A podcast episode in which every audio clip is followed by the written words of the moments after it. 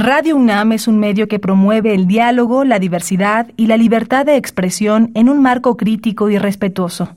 Los comentarios expresados a lo largo de su programación reflejan la opinión de quien los emite, mas no de la radiodifusora. La Facultad de Derecho de la UNAM y Radio UNAM presentan Toda sociedad requiere para su funcionamiento regirse por valores, principios, normas e instituciones. A diario escuchamos, leemos y opinamos sobre temas relacionados con la legalidad. Pero, ¿verdaderamente conocemos nuestros derechos y obligaciones? Tu participación es indispensable. Acompáñanos. Derecho a debate. En la cultura de la legalidad participamos todos. Conduce Diego Guerrero.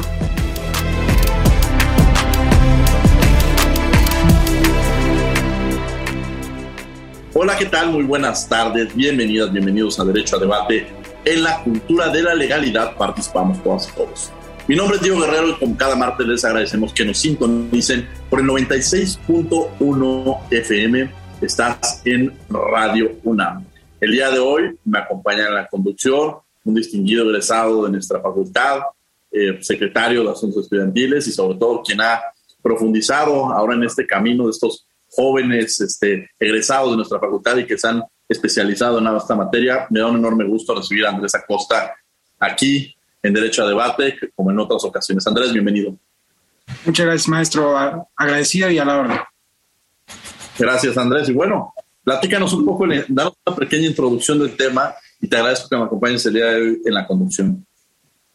Muchísimas gracias, maestro. Sí, pues bueno, para, para, comenzar, creo que es importante, evidentemente, además de saludar a la doctora Núñez, que ha sido muy, muy activa en este tema de litio desde hace mucho tiempo. Tiene unas investigaciones increíbles que, que tienen una relevancia importante y que nos va a, a dar claridad en el tema. Y sin duda también el maestro Romero, que con la experiencia que ha tenido desde las instituciones reguladoras también nos va a poder dar una perspectiva bastante, bastante amplia. Y pues bueno, nada más eh, rapidísimo comentar eh, la historia un poquito del litio y cuál es la importancia. El litio fue descubierto en 1817 por el sueco Johann Augusto Ardenson, quien por cierto se graduó en la Universidad de Uppsala en Suecia en Derecho en 1809 y en Mineralogía en 1812. Ahora bien, el desarrollo tecnológico ha permitido el aprovechamiento de fuentes de energía limpia como la proveniente del sol y el viento. Sin embargo, esta energía presenta algunas dificultades ya que solo está disponible en ciertos eh, periodos del día.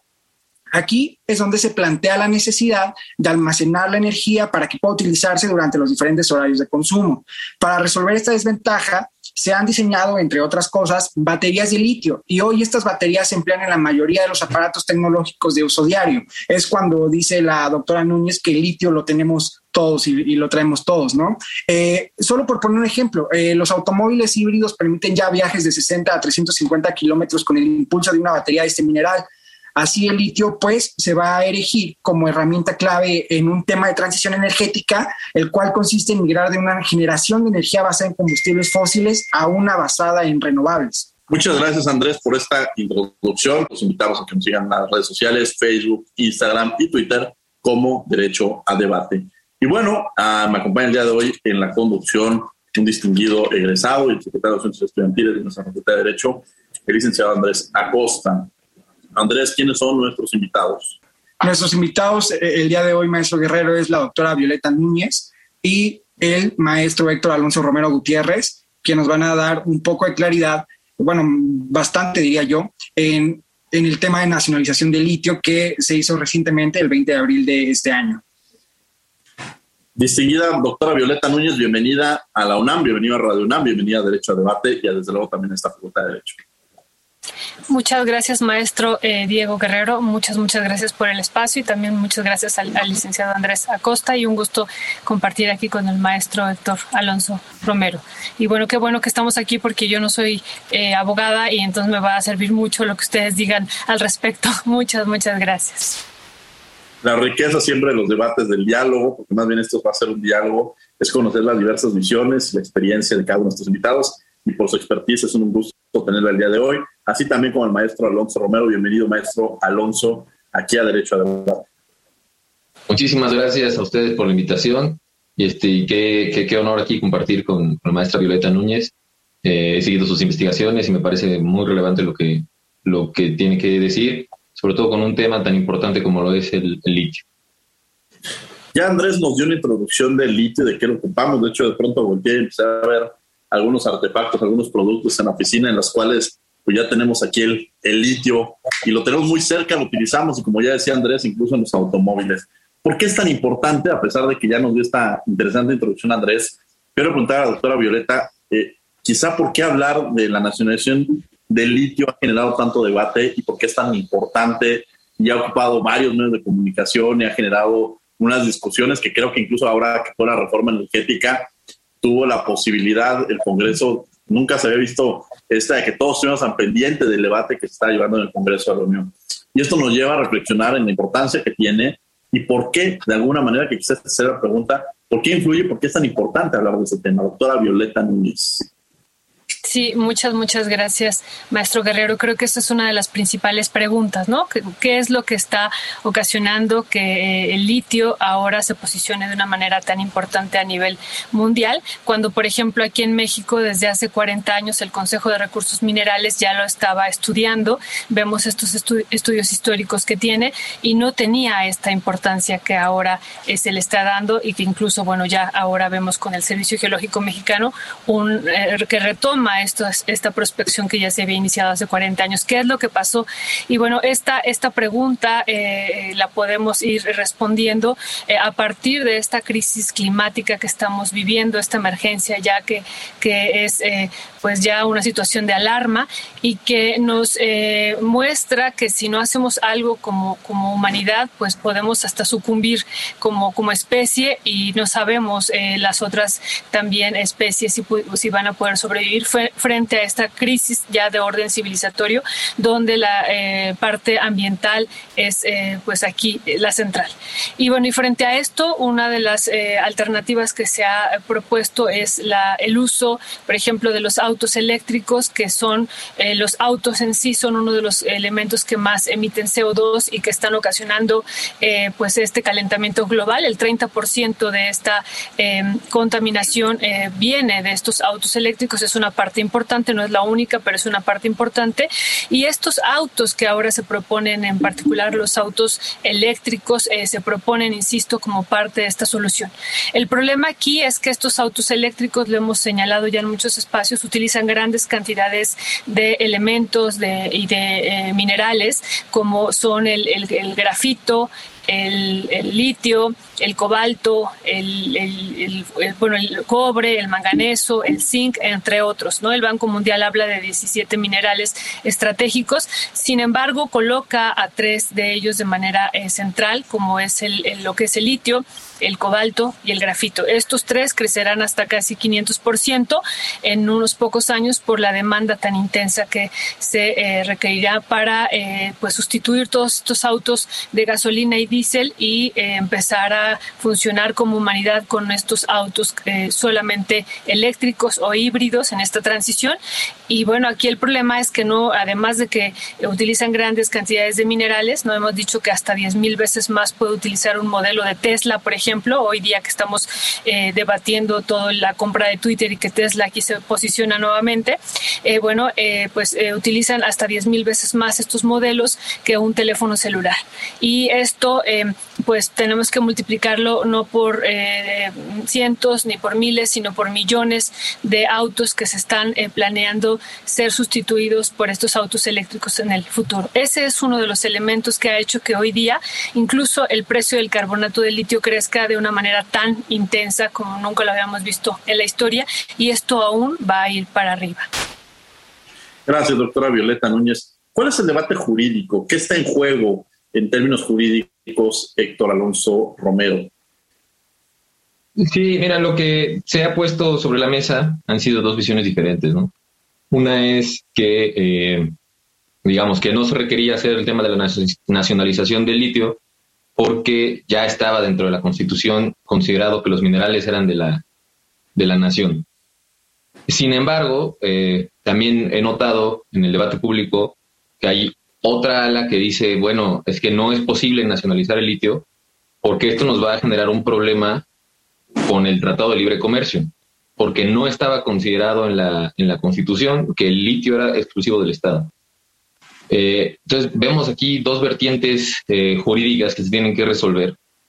Desde mi punto de vista, sí se contemplaba en, en, la Constitución cierta parte de, de, la propiedad de la nación, pero había que reglamentarlo en la ley secundaria, que es la ley minera, y establecer perfectamente ahí que el litio era uno de esos minerales que se consideraban eh, de uso exclusivo del Estado. ¿no? Entonces, vemos aquí dos visiones diferentes en las cuales mm, no se considera, digamos, correcto hacer la nacionalización, y a veces inclusive se dice que no se necesita, pero digo, vemos los argumentos que hemos estado escuchando, ¿no? Que es este eh, el tema de los tratados de libre comercio, el tema de las demandas internacionales, de los litigios y sobre todo por el tema del respeto a los derechos adquiridos.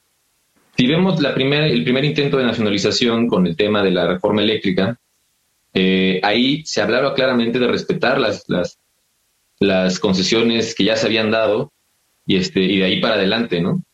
¿Qué pasó? que como esa reforma no, no, no pudo pasar por, por la aprobación, cuando se manda la reforma a la ley minera, entonces ya no, ya no hay esa excepción a lo que ya se había dado antes. Y hemos visto inclusive eh, altos funcionarios del gobierno eh, eh, diciendo que, pues se tendrán que revisar todas las concesiones actuales y este y pues veremos en, en qué deriva, ¿no? Porque como lo decía la doctora Violeta, eh, el precio del litio se ha estado incrementando de manera exponencial y ahora los proyectos que igual no eran tan valiosos, como por ejemplo el de Sonora, ahora ya aumentó su rentabilidad en 10 veces. Entonces se vuelve un tema en el que ya las empresas pues sí se están peleando un, un, mineral no solo estratégico, sino además de, muchísimo valor económico. Y la cuestión jurídica está todavía muy eh, iniciado el debate y no se ha puesto bien sobre la mesa si ya estaba o no estaba, y vamos a ver si el Tratado de Libre Comercio lo contemplaba o no lo contemplaba, ¿no?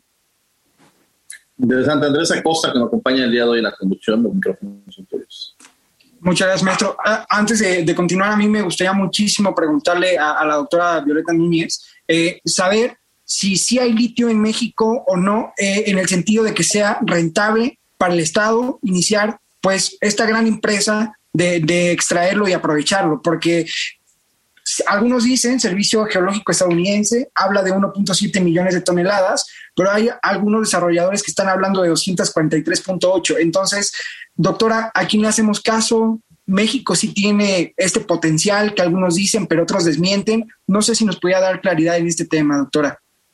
Sí, muchas gracias, eh, licenciado Costa. Eh, no sé si eh, pudiera comentar algo también que me parece importantísimo de lo que decía el maestro Alonso Romero, importantísimo, ¿no? Esto de, de, cómo quedó ahora en la aprobación de la ley minera el tema de las concesiones, que sí, que todos, y al igual que él, tenemos dudas.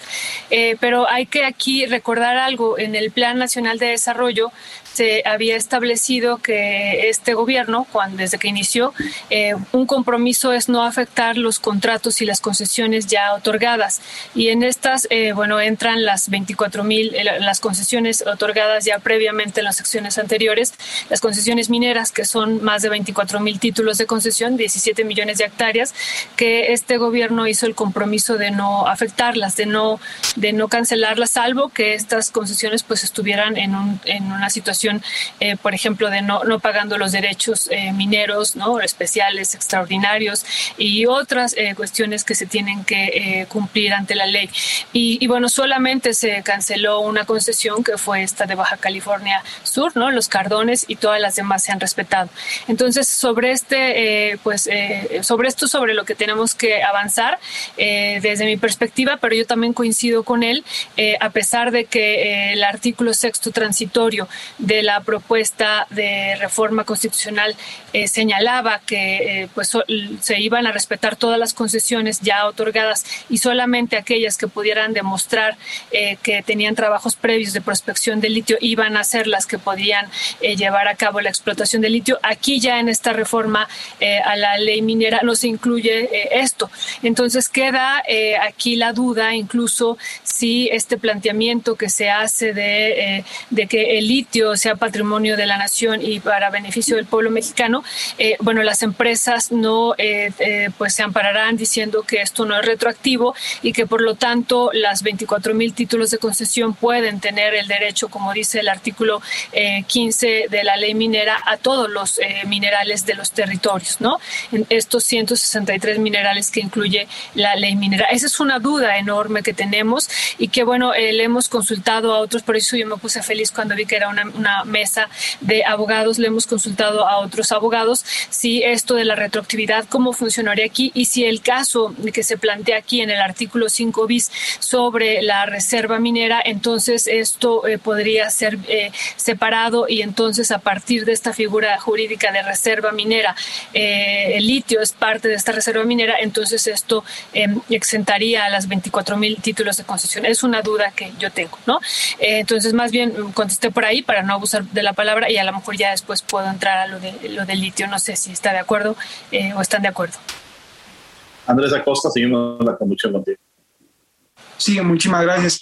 Bueno, y una duda que yo creo que a, mí me encantaría plantearla al maestro Alonso Romero por la experiencia que tiene desde el lado de los reguladores. que esta reforma supone también unas cuestiones muy importantes en el orden institucional y, la primera que, yo quisiera consultar, ¿por qué un organismo descentralizado? ¿no? Eh, si la, el discurso va que es una actividad que va a dejar importantes recursos económicos al Estado, ¿por qué no hacer una empresa productiva del Estado? Es muy diferente y creo yo la, historia quizá administrativa de México no lo sugiere. Eh, hacemos organismos descentralizados a empresas con esta naturaleza, empresas estatales, siempre que queremos abarcar o satisfacer una necesidad eh, de la sociedad, pero sin fines de lucro, ¿no? Eh, en este ejemplo tenemos a Segalmex, ¿no? Que, es Liconza y Liconza. Eh, y ya una empresa productiva del Estado, a partir de esta naturaleza jurídica originada en el 2013, sí tiene por mandato de ley un tema de crear riqueza para el Estado, ¿no? Entonces, ¿por qué es agarrar una naturaleza que no ha servido, sinceramente, en la historia. Tenemos el, ejemplo de Uramex, ¿no? En, su creación en los 70s y su desaparición inmediata en los 80s. ¿Por qué rescatar estos modelos donde no se genera una riqueza o donde no están hechos para eso, sino para nada más una necesidad muy puntual, pero siempre y cuando el Estado va a sufragar? ¿Por qué no ese paso a, una empresa productiva? Y además, otra cosa, eh, este decreto de, reforma dice que la, Secretaría de Economía va a ser la que va a aplicar esta ley. Pero también recordemos que el 1 de septiembre de 2020 desaparece la Subsecretaría de Minas. Entonces, es ¿por qué descentralizado? ¿Por qué regresar a esta naturaleza jurídica? Y dos, si la desaparición de esta Subsecretaría de Minas, entonces, como medida de austeridad y racionalidad administrativa, afecta en algo eh, la entrada de, de, esta oportunidad para el Estado mexicano? Eh, bueno, recordemos la historia, por ejemplo, de la empresa productiva de Pemex. Eh, claramente tenemos el ejemplo de Uramex que terminó por, por no llevar a cabo la tarea que se le dio en ese momento, pero Pemex eh, durante mucho tiempo no fue una empresa productiva. digo, me refiero en la, en la, parte de, de, la denominación, ¿no? Como empresa productiva, pero generó una riqueza impresionante para el país, ¿no? gran parte del desarrollo económico mexicano se apalancó en el modelo eh, de Pemex. Eh, entonces, no, yo diría más bien que el modelo de empresa productiva del Estado, que se quiso implementar desde el 2013, es el, es el que no ha, funcionado, ¿no? por ejemplo, la Comisión Federal de Electricidad ha tenido sus mayores pérdidas desde que le cambiaron esa figura y desde que entró al 2017 eh, toda la operación de las nuevas reformas si nosotros vemos las operaciones, eh, los estados financieros de la CFE a partir del 2017, ha, ha, tenido pérdidas cada vez mayores, ¿no? Si las vemos antes de, de, todo este tipo de reformas, vemos que tuvo ganancias o tenía pérdidas, pero muy pequeñas. Entonces, eh, digo, si nos basamos en ese tipo de, de, funcionamiento que ha habido y de la riqueza que se pudo generar a través de, un modelo como el de Pemex anteriormente, eh, podemos entender el por qué eh, traer de vuelta estos, estos esquemas. Claramente hay que evitar algunos vicios, ¿no? Como lo que pasó con Uramex, eh, por supuesto, ¿no? Hay que, hay que evitar que eh, la empresa se vuelva un elefante blanco, claro. Pero eso ya tendremos que definirlo en mm, los, las demás eh, leyes donde se establezca la creación de estas empresas, este, y habrá que estar atentos al, debate que se dé sobre los mecanismos de rendición de cuentas y sobre los mecanismos por los cuales va a tener que, actuar, ¿no? Y sobre todo, hay que poner mucha atención a las figuras que se le permitan eh, actuar en concordancia con la iniciativa privada. Porque recordemos que Pemex, si bien tenía el monopolio antes, en toda parte de la extracción, refinación de, de, crudo, eh, tenía ciertas oportunidades de establecer cuestiones con iniciativa privada. Entonces, tendremos que ver ahí eh, hasta dónde se, se permite eh, esa interacción y qué modelos de negocio se, pretenden, ¿no? Pero este, yo diría que básicamente es una forma de tomar o de donde podemos tomar lo que funcionó muy bien durante mucho tiempo en Pemex, pero tenemos que aprender de errores como el que tú mencionaste, ¿no? De, de, de Y la segunda eh, es una reorganización de la Administración Pública Federal, ¿no? El hecho de que haya desaparecido la Subsecretaría de Minas no quiere decir que las funciones que se ejercían ahí dejen de, de existir. Eh, entonces, nada más es una reestructuración y las funciones y las facultades están presentes, pero están presentes en, en, otros departamentos. Entonces yo no, no le vería ningún, ningún problema y creo que sí debe ser la Secretaría de Economía la que, la que eh, digamos, lleve la batuta en este, en este tema. Muchas gracias. Yo aquí tendría una pregunta en el tema de, dentro del debate se ha, hablado sobre el tema de las capacidades del Estado. Si el Estado tiene las capacidades para poder desarrollar todo este reto al que se enfrenta en términos reales, productivos, tecnológicos, eh, estas preguntas se le haría la doctora Violeta Núñez y además si ella me pudiera ampliar, y esa pregunta después iría para el doctor Héctor Alonso Romero, referente a los mitos y realidades. ¿Qué mitos escuchamos en algunos momentos determinados, como este que pongo como ejemplo, y realmente cuáles son las realidades o si tenemos esa certeza? Doctora Violeta Núñez. Sí, muchas, muchas gracias, eh, maestro Guerrero, que se conecta con lo que decía el licenciado Andrés, ¿no? De esta parte de si tenemos litio, ¿no? Y, es parte de los mitos que se ha estado eh, diciendo de uno y del otro lado, ¿no? Así se ha argumentado de ambos eh, sectores. Y bueno, lo, primero que, hay que comentar aquí es esto que de lo cual partimos, ¿no? Que el, hace 40 años en este país se estaba haciendo un estudio de prospección muy, muy interesante incluso hubo un proyecto eh, nacional de litio, donde en diversos estados de la República Mexicana ya se estaban haciendo estos estudios. Y, bueno, es muy interesante, insisto, revisar el Servicio Geológico Mexicano, estos 17 eh, estudios históricos que nos muestran incluso cómo los geólogos mexicanos hace 40 años ya pronosticaban la importancia que podría tener el territorio mexicano eh, frente a lo que ellos ya decían que iba a ocurrir y que eso nos ha sorprendido mucho, que el litio se iba a usar para las baterías de los autos eléctricos. Eso ya lo decían hace 40 años este, los eh, geólogos mexicanos y afortunadamente tenemos ahí el archivo histórico en el Servicio Geológico Mexicano que, da, eh, que prueba esto. Y bueno, se dejó de, de, investigar el territorio en los años 90. El último estudio que encontramos fue de 1992. Ahí se interrumpe una vez que coincide, ¿no? Coincide con la aprobación de la ley minera y ahí se eh, detiene todo. Por supuesto que las empresas y la eh, prospección que ya hicieron ya ahora no el Estado, sino empresas ya eh, privadas que tenían las concesiones, pues fueron o se dirigieron hacia los eh, minerales y elementos pues más rentables como el oro, la plata, el cobre, otros, ¿no? Y este estudio que se estaba haciendo de litio se abandonó. Sin embargo, decimos y partimos de los datos con, con esto que decía el licenciado Acosta de, por ejemplo, del Servicio Geológico estadounidense que señala que México, dentro de las 34 naciones con eh, recursos de litio a nivel mundial, pues ocupa el lugar número 10 con este 1.7 millones de toneladas de litio. Eh, eh, de esto partimos también de los estudios que tiene el Servicio Geológico Británico, ¿no? que va en este mismo sentido, de la Asociación Internacional del Litio, también que es una asociación a nivel mundial que también ubica a México como dentro de las principales naciones con recursos de litio.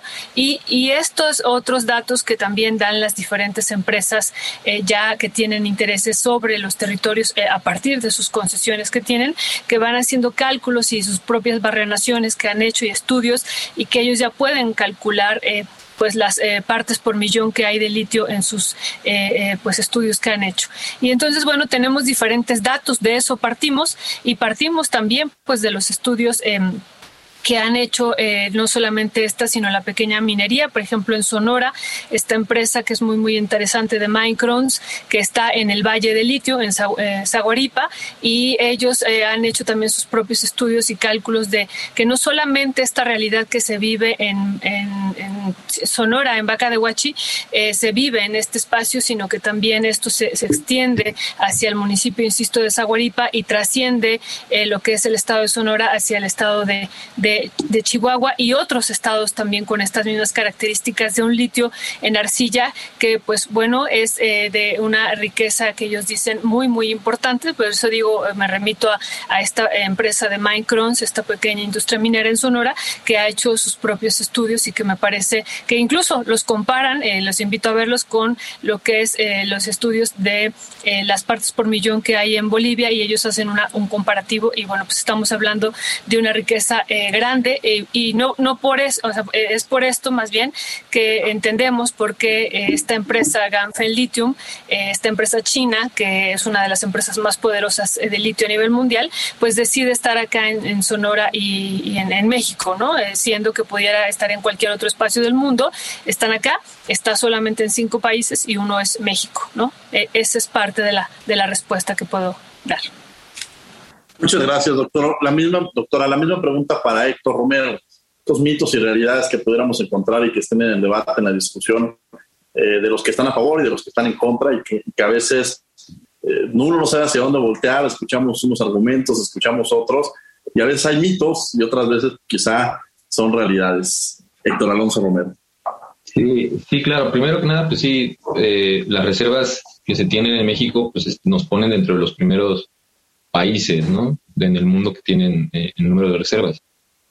Y, y, otra es este, este mito constante que ha habido desde, yo diría desde inicios de los noventas, de que el Estado no tiene ni recursos ni capacidad para desarrollar ningún tipo de industria estratégica, porque siempre es en industrias estratégicas en donde el Estado desde mi punto de vista, debe de estar y, quiere estar y donde siempre se hace este mito, ¿no?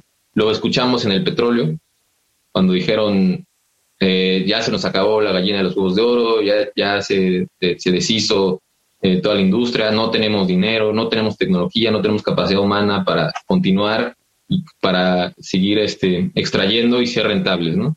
Lo vimos en la electricidad a inicios de los 90 y lo escuchamos en el 2013 y lo volvimos a escuchar ahorita en la discusión de la reforma decían el Estado no tiene capacidad, el Estado no tiene dinero, el Estado no puede este, hacer nada. Cosa curiosa porque en el tema de la electricidad dijeron eso, pero después eh, eh, eh, en el 2000 la CFE este, terminó siendo el aval de todos los, los proyectos privados, ¿no? Entonces, teníamos o no teníamos dinero, ¿no? Y ahora lo volvemos a escuchar con el tema del litio, que está tomando una relevancia estratégica en el mundo y volvemos a escuchar que el Estado no tiene dinero, el Estado no tiene capacidad, el Estado no puede. Entonces yo creo que ese es uno de los grandes mitos de un modelo de desarrollo en el cual se intenta minimizar el, rol que juega el Estado en la economía. Y, y, creo que esto es de las grandes, grandes eh, interrogantes siempre, ¿no? ¿Qué va a pasar? ¿Cómo le va a hacer? No saben hacerlo. Pero afortunadamente vivimos en un mundo en el cual no estamos aislados, ¿no? Podemos generar mecanismos y, y tratos con, con, algunas otras empresas o algunos otros países en donde se hagan transferencias de tecnología, donde hagamos transferencia de conocimiento, eh, cosas que han faltado siempre que se ha abierto en México una industria a la participación de la iniciativa privada, ¿no? Siempre se trae la iniciativa privada, hacen un negocio y el Estado se queda como nada más viendo sin poder acceder a ese tipo de transferencias de tecnologías. Eh, entonces, afortunadamente, tenemos todo ese conocimiento, ya sabemos lo que ha pasado durante muchas épocas, y yo creo que esta es una gran oportunidad como para establecer nuevos mecanismos de, desarrollo de una industria clave como lo es el litio, en el cual México pueda tener eh, eh, acceso a toda esa tecnología y conocimiento ya existente, ¿no? Vemos el caso de Bolivia, que también ya tienen ahí un desarrollo interesante, y en el cual México tiene pues, una amistad cercana, ¿no? Con, o bueno, más bien el gobierno mexicano tiene una amistad cercana con, con ellos, está también el caso de Chile, el caso de Argentina. Entonces, eh, podemos hacer todo ese tipo de, eh, de modelos de, de, transferencia de tecnología y de conocimiento que permitan desarrollar la industria mexicana de la parte del Estado y los recursos, pues claro que, que, se tienen, ¿no? Y seguramente, o sea, si no, al final va a pasar lo mismo. El Estado va a acabar siendo el principal este, garante de los proyectos y entonces pues, tenemos o no tenemos dinero o nada más tenemos dinero para estar como asegurando los recursos y no para desarrollarlos eh, nosotros mismos, ¿no? Andrés Acosta, que me acompaña el día de hoy en la conducción. Los micrófonos son tuyos. Gracias, maestro Guerrero. Eh, doctora Violeta Núñez, si, me permite preguntarle, eh, he visto también en muchas de sus intervenciones en estas últimas semanas muy, muy activas, eh, que también trata el tema, por decir, ahorita ya hablamos un poco de lo legal, ya hablamos de lo institucional, pero creo que nos falta como una parte muy importante y es muy relacionado con el tema de derechos humanos, cómo se ha vivido el impacto ambiental y social en todas estas comunidades que a la vez se ven favorecidas por el tema de que tienen unos recursos naturales importantes, pero también han sufrido, creo eh, yo, algunas cuestiones de desplazamiento, ¿no? E, este tipo de cuestiones. Por decir, eh, en, el tema de Valle de Litio en Sonora, ¿cómo ha vivido esto y cómo a partir de la nacionalización de este recurso podemos afrontar esto y evidentemente mejorar la calidad de vida de estas personas en torno a estos recursos naturales? Sí, esa pregunta también me parece central e importantísima porque justo lo que hemos eh, comentado, que estas 24 eh, mil eh, concesiones que están vigentes y bueno, y más todas estas otras concesiones que pues realmente se entregaron y que constituyeron pues la mitad del territorio nacional, ¿no? Más de 100 millones de hectáreas, de las 196 millones de hectáreas fueron concesionadas y ninguna de estas concesiones se, se llevó a cabo bajo el pues lo que establece el convenio 169 de la OIT en aquellos territorios donde haya eh, minerales y que sean eh, parte del hábitat de estos pueblos eh, originarios, se tiene que llevar a cabo una consulta libre, previa, informada y culturalmente adecuada por parte del gobierno mexicano y no lo hizo, no, no, no se hizo. ¿no? Durante años entonces se, se violó no solamente el artículo segundo constitucional, sino también el, el convenio 169 y, y, bueno, nos parece que ahora en esta ley que se acaba de aprobar, en esta reforma que se hace a la ley minera, es importantísimo que este organismo público descentralizado eh, se señala que será escrupuloso con el derecho eh, a los pueblos eh, originarios, a los pueblos, a las comunidades indígenas y a los afrodescendientes, ¿no? Afro-mexicanos, perdón.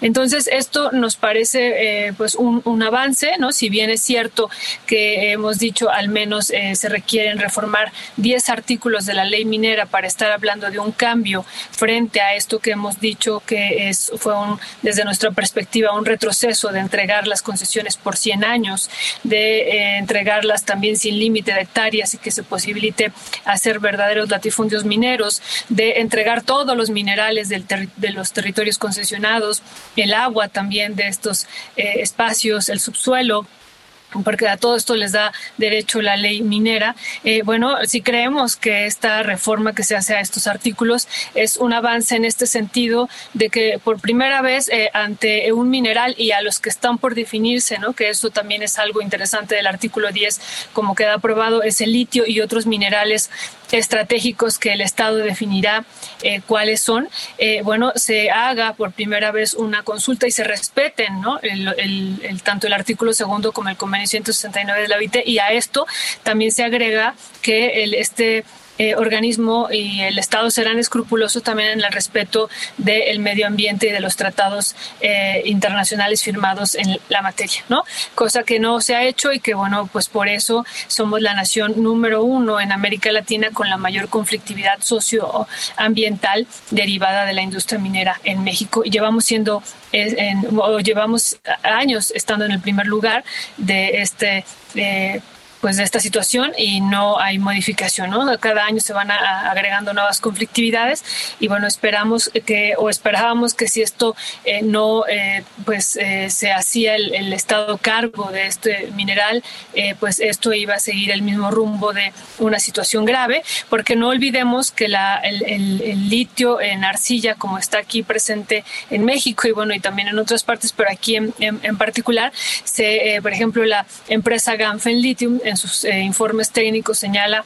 que llevará a cabo una explotación de estas de este yacimiento a cielo abierto. Así es como se va a eh, llevar a cabo este tipo de eh, extracción, ¿no? Entonces, esto iba a implicar que si no se ponía un alto, pues las diferentes empresas a nivel eh, del mundo interesadas en el tema del litio, ¿no?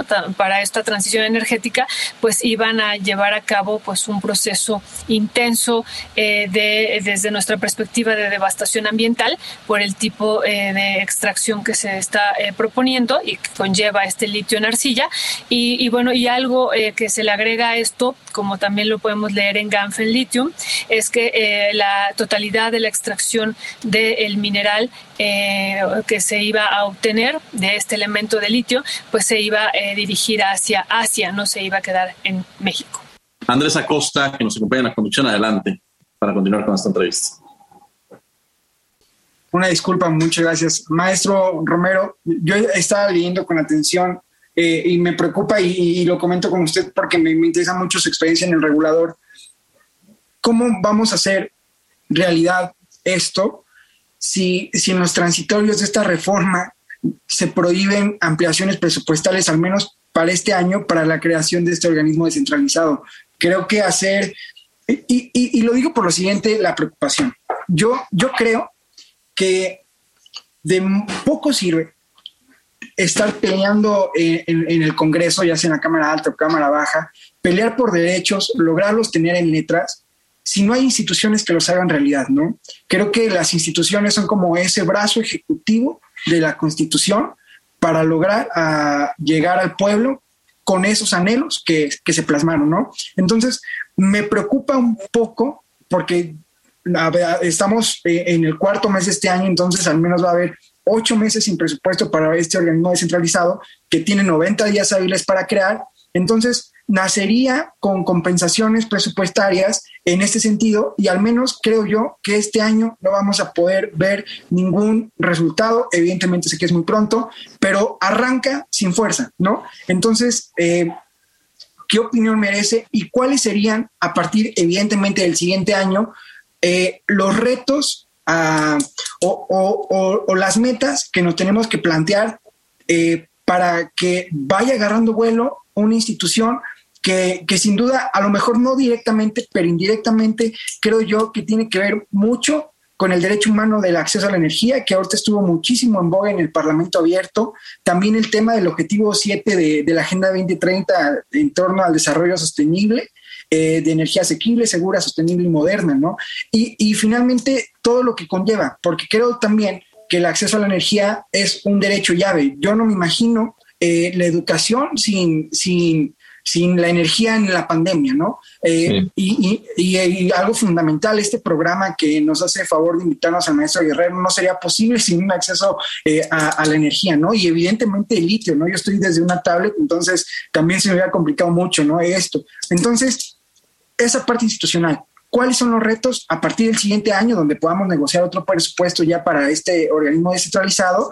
Eh, ¿Cuáles son los retos que vislumbra desde esta parte institucional? Pues mira, la creación del organismo se da, como lo dijiste, de 90 días a partir de la, de la aprobación. Entonces estaríamos hablando que el organismo se estaría creando en junio o julio, ¿no? Más o menos.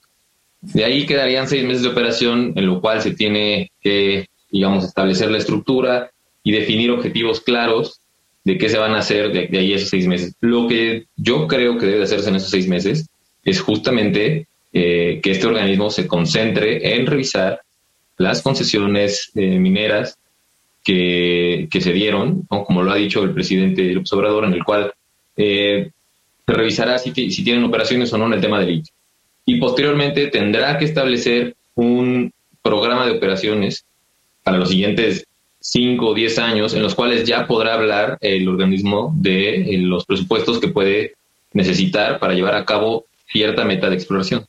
Entonces, yo no veo mal que se establezca que al menos este año no puede haber eh, este tipo de expansiones presupuestales porque el organismo todavía no existe y, me parece correcto que durante seis meses se dedique a, una, revisar las concesiones vigentes y dos, establecerse a sí mismo las metas de producción y de generación de estos recursos a mediano y a largo plazo. ¿no?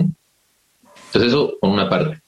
Por otra parte, el tema de la importancia del litio en, toda la, la economía, desde mi perspectiva me parece que le estamos apostando como, como sociedad a que el litio va a resolver el tema de la energía renovable, sobre todo eh, eólica y solar. Yo no creo que eso sea posible. ¿Por qué no creo que eso sea posible? Porque las baterías de litio sirven eh, para determinado número de ciclos, ¿no? Les llama ciclos es carga y descarga de la batería. Entonces, para ciertas aplicaciones, como es el tema de las tablets, ¿no? de los celulares, de electrónicos, digamos, pues de bajo costo, entre comillas, eh, pues sí, nos sirve que durante dos, tres años las baterías mantengan cierto nivel de carga y después las podemos cambiar de manera sencilla, ¿no? Nos representa mucho dinero cambiar la batería de un celular o inclusive hay quien pues cambia de celular completamente después de dos, tres años. En el tema de los coches eléctricos tiene sentido porque los cargas, los estarías cargando una vez a la semana, ¿no? Entonces te daría un ciclo por semana y te durarían ocho o nueve años las baterías antes de que las necesites cambiar. Pero en el tema de, la energía a gran escala, eh, los ciclos de carga y descarga son diarios. Se estaría cargando en la tarde y descargando en la noche en el tema de energía solar. Eso te va a generar que tengas que estar cambiando las baterías necesarias cada 1.5 o 2 años. Y los precios de las baterías son muy altos como para estar generando ese tipo de cambios y de inversiones de muy corto plazo en sectores como el energético, en donde se requieren horizontes pues, de 5, 6, 10 años para, para hacer rentables las inversiones. Y más ahora que los, los, los minerales están yendo por los, por los cielos los precios. Entonces, yo creo particularmente que estamos le, le estamos dando demasiado confianza o demasiada fe a una tecnología que de inicio para la aplicación a gran escala no creo que esté diseñada para eso precisamente por la degradación que sufren las baterías de, iones de litio. Tendremos que pensar ahí en alguna otra tecnología de baterías, no sé, no soy experto en, tecnologías de baterías, pero habrá ahí, o inclusive el tema del hidrógeno, no lo sé, ¿no? Hay que explorar otros temas, pero yo considero que sería extremadamente caro. O sea, estábamos hablando de que antes de que se fuera a 76 mil dólares la tonelada de litio, necesitabas que eh, las baterías costaran 100 dólares por cada kilowatt hora de energía para que fuera rentable. Bueno, en el 2018 costaban 200, en el 2020 estaban en 175 y de ahí nos faltaban más o menos unos 5, 7 años para que llegaran a 100 dólares. Ahora se ve imposible que en 15 años llegue a 100 dólares, ¿no? Entonces, eso aunado a que, a que la energía eléctrica se está volviendo cada vez más necesaria, si tú le metes más costos a ese sistema por estar cambiando las baterías cada dos años, vas a acabar en un tema en el que la energía eléctrica se vuelve incosteable para quien sea.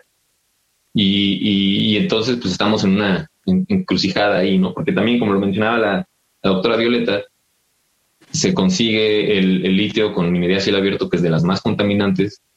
Entonces, por un lado, pues sí, vamos a ser muy sustentables porque utilizamos pura energía del viento y del sol, pero por el otro estamos contaminando muchísimo por todo cómo obtenemos esos materiales, ¿no? es un tema muy complicado ahí y, desde mi perspectiva yo no le veo mucho futuro a las baterías de litio actuales y, con los mejoramientos que se puedan hacer en, sistemas a gran escala de, generación eléctrica. Sí, doctora Violeta, con estos comentarios que hace Héctor al final y qué tendríamos que haber hecho.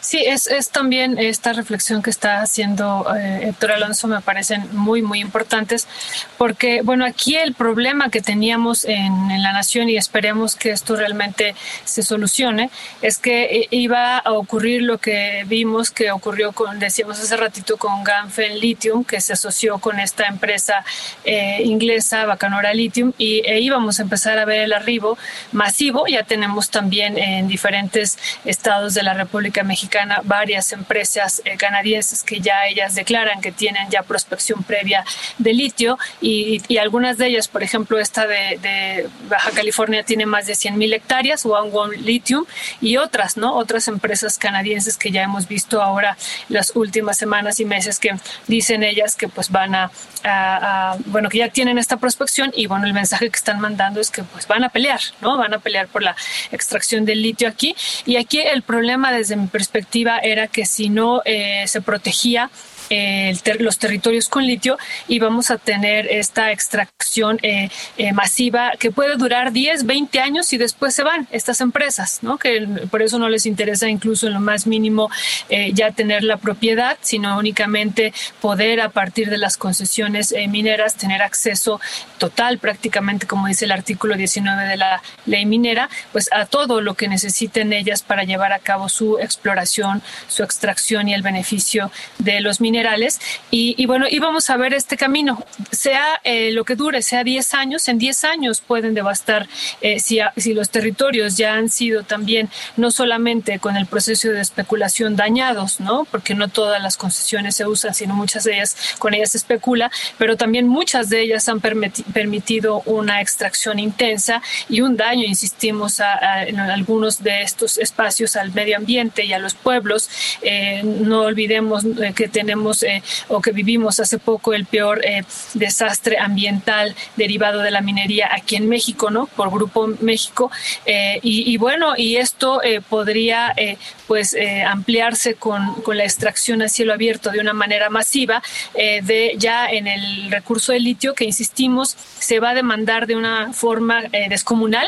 en este pueden ser, insisto, 10, 15, 20 años, pero si el gobierno mexicano no hacía algo para proteger estos territorios, pues eh, la devastación, iba a ser eh, muy grande. ¿no? Digo, todavía no, no podemos cantar victoria, sabemos que vendrán eh, una oposición fuerte por parte de las empresas mineras que estarán presionando, pero yo insisto, a mí me parece que el tema aquí de fondo no es el, el, bueno, sí es el tiempo, pero no lo es, sino es protegerlo y protegerlo de un daño que se pudiera. Sabemos ¿no? que el capital está permanentemente revolucionando la la, tecnología y que va eh, a pues encontrar otros elementos eh, también para crear otras eh, baterías, ¿no? Pero ahorita la transición se está centrando en los autos eléctricos que por el momento utilizan el litio para funcionar, ¿no? Incluso vemos los modelos de, de, casas, no solamente de autos eléctricos de Musk, de, de esta empresa de Tesla,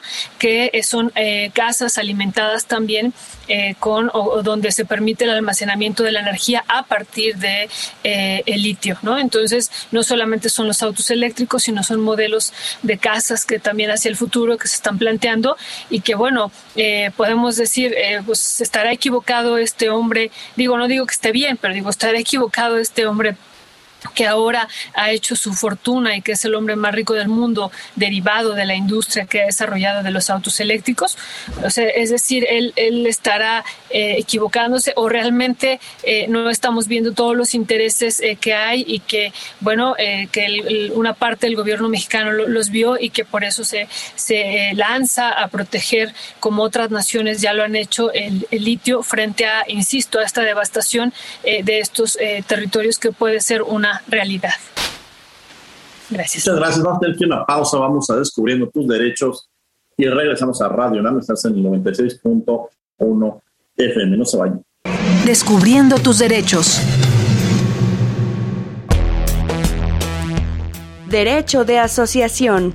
La ciudadanía tiene derecho a asociarse y reunirse pacíficamente siempre y cuando la razón por la que se reúnen sea legal y no se incluyan armas de fuego. Escuchas Derecho a Debate.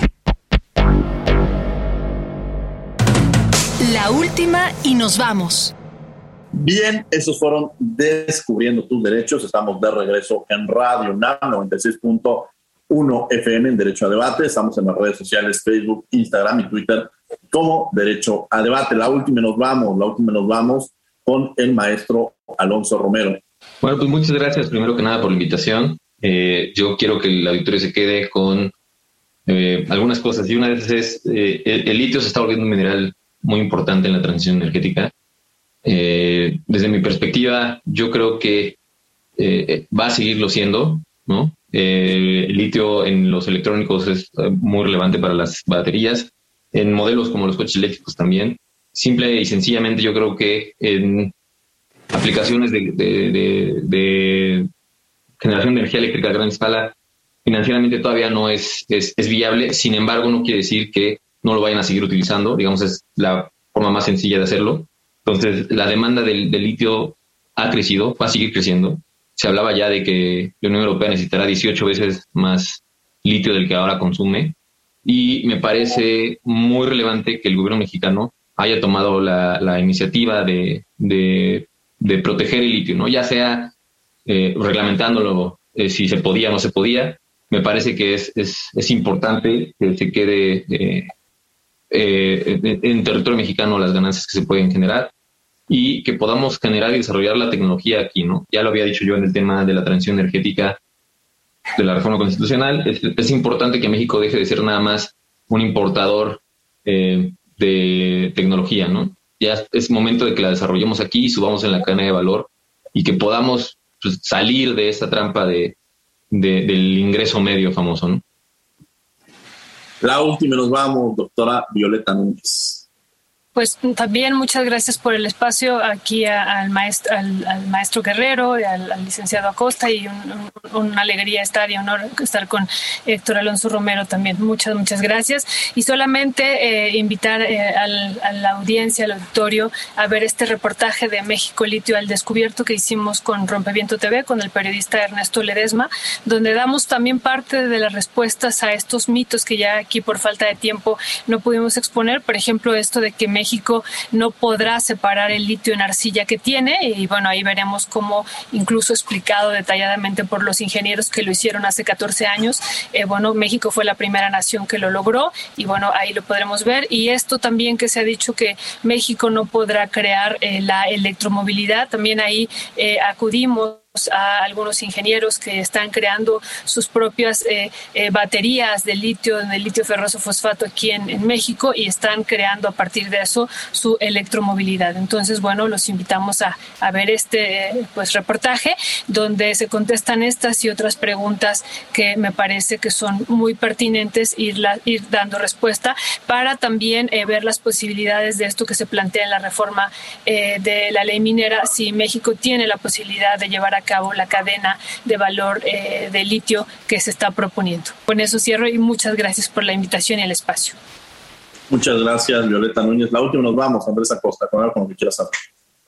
Muchas gracias, maestro. Bueno, primero que nada, agradecer eh, la, invitación, maestro Guerrero, e, evidentemente también la disposición de la doctora Núñez, que, que, para mí ha sido un privilegio poder compartir y eh, evidentemente aprender de, primera mano. Eh, vi el documental con mucho gusto y, y justamente por eso me, me, nació esta inquietud de poderle preguntar todas estas cuestiones que aquí eh, vislumbramos y evidentemente también la presencia del maestro Romero Gutiérrez, que también fue para mí eh, muy esclarecedor en estos temas. Eh, y bueno, yo solo deseo dos cosas a partir de todo lo que platicamos. Evidentemente que a este organismo descentralizado le vaya bien, finalmente si le va bien, le va bien a México y finalmente este, esos objetivos con el litio, que a pesar de que tenga algunas limitantes en su aplicación, es muy provechoso y también la, la, última, que este sector ya sea que desde el Estado o desde la compartiendo los riesgos económicos con el sector eh, privado, sea un sector productivo y no nos volvamos a un sector litigioso como ahorita el eléctrico, en donde solo vamos a estar viendo eh, quién gana y quién pierde en los amparos. Creo que lo que importa es el desarrollo y, y, la economía de un México cada vez mejor y más desarrollado. Es lo único que deseo y de nuevo agradecer a todos ustedes. Muchas gracias. Yo les agradezco mucho a Violeta Núñez que haya estado con nosotros. Muchas gracias, Violeta. Muchas, muchas gracias aquí a Radio UNAM y aquí a este espacio de debate que me gustó mucho, mucho compartirlo con ustedes. Gracias. Gracias, Héctor Alonso. Muchas gracias por haber estado con nosotros. Gracias a ustedes. Un saludo a todo el auditorio. Andrés Acosta, muchas gracias por haber estado con nosotros. Un abrazo, maestro. Y desde luego les agradecemos a ustedes que nos hayan sintonizado en Radio UNAM 96.1 FM. Los queremos invitar también los miércoles. Los miércoles estamos en el canal 22, el canal cultural de México, en Cultura al Derecho, abordando diversos temas relacionados con la cultura, pintura, música, literatura, vinculados con el derecho todos los miércoles a las 7 y media de la mañana y a las 5 de la tarde. Agradecemos a la Facultad de Derecho de Radio UNAM, a la coordinación de Renata Díaz Ponti, redacción de las notas Ana Salazar, asistencia a Maricarmen Granado, Silvia Acertado, Edgar Cabrera y Alexis Martínez, control y difusión Sebastián Cruz, controles técnicos y producción Paco Ángeles. No olviden que nos escuchamos de ley todos los martes. Esto fue Derecho a Debate. Por hoy concluye la discusión, pero no se pierdan el próximo tema en Derecho a Debate. En la cultura de la legalidad participamos todos.